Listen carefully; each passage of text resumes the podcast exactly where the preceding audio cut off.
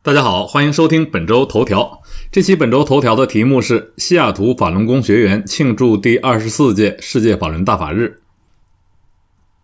四月二十九日，西雅图部分法轮功学员在西雅图市中心的西湖公园 （Westlake Park） 举行了庆祝第二十四届世界法轮大法日的活动。三十多年前，也就是一九九二年的五月十三日。法轮功的创始人李洪志先生在长春市开办了第一期法轮功学习班。从1992年5月到1994年的12月，李洪志先生应各地官方气功科学研究会邀请，先后在中国大陆的23个城市举办了56期学习班，总计近7万人次参加。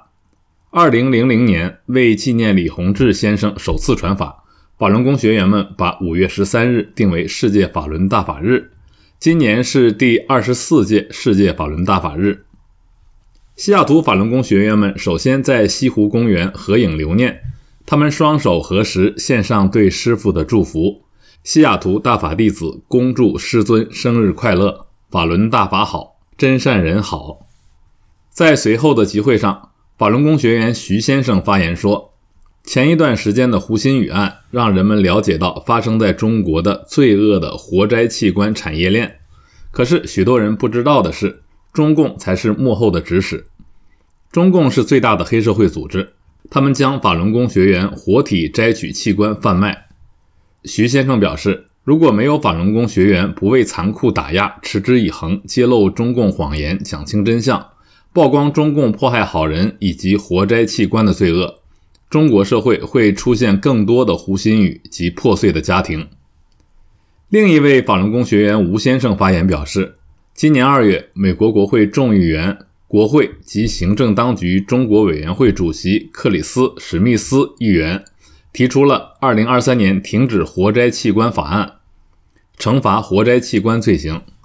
这项法案随后在众议院通过。吴先生说，还有多位美国国会议员声援法轮功学员。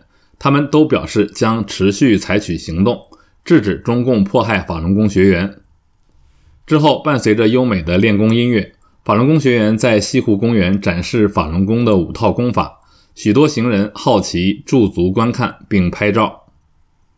行人 Adam 在真相展板前驻足阅读，并在听完真相后分享了他的见解。他在一定程度上了解中共对人权的迫害。他感谢大法弟子通过举办活动来传递真相，因为他知道中共操控社交媒体，所以他认为像他一样的年轻人都需要这样的机会去听到真相。Rebecca 和她的男朋友对着练功的法轮功学员充满了好奇。当他了解了中共迫害法轮功后，他为那些生活在暴政中的人感到难过。Rebecca 觉得人们在疫情期间如此无助。他希望美国政府能启动调查新冠病毒的起源，让人们知道真相。他认为中共很多时候在国际事务中都起到了非常负面的作用。许多人了解了真相后，都对法轮功学员表示了感谢。他们表示要把真相传播给更多的人知道。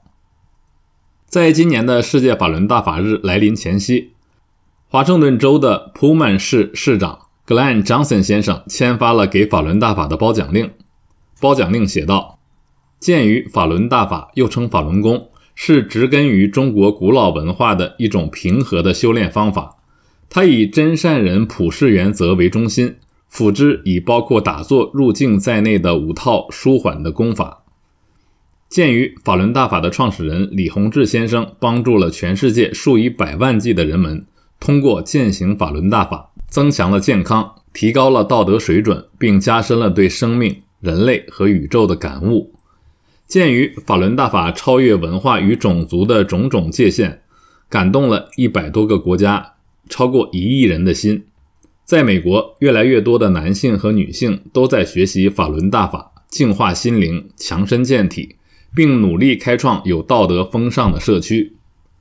鉴于法轮大法于1992年在中国首次向公众传出，又于1996年首次在华盛顿州推出，从那时起，市图书馆和公园等公共场所举办了许多免费的介绍性讲习班，习练者还参加了在社区举办的许多活动。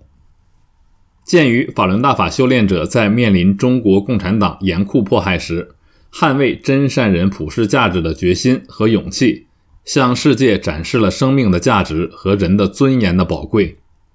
鉴于大普满地区的法轮功学员将于二零二三年五月十三日庆祝世界法轮大法日，我普曼市市长 Glenn Johnson 特此宣布，二零二三年五月十三日星期六为普曼市法轮大法日。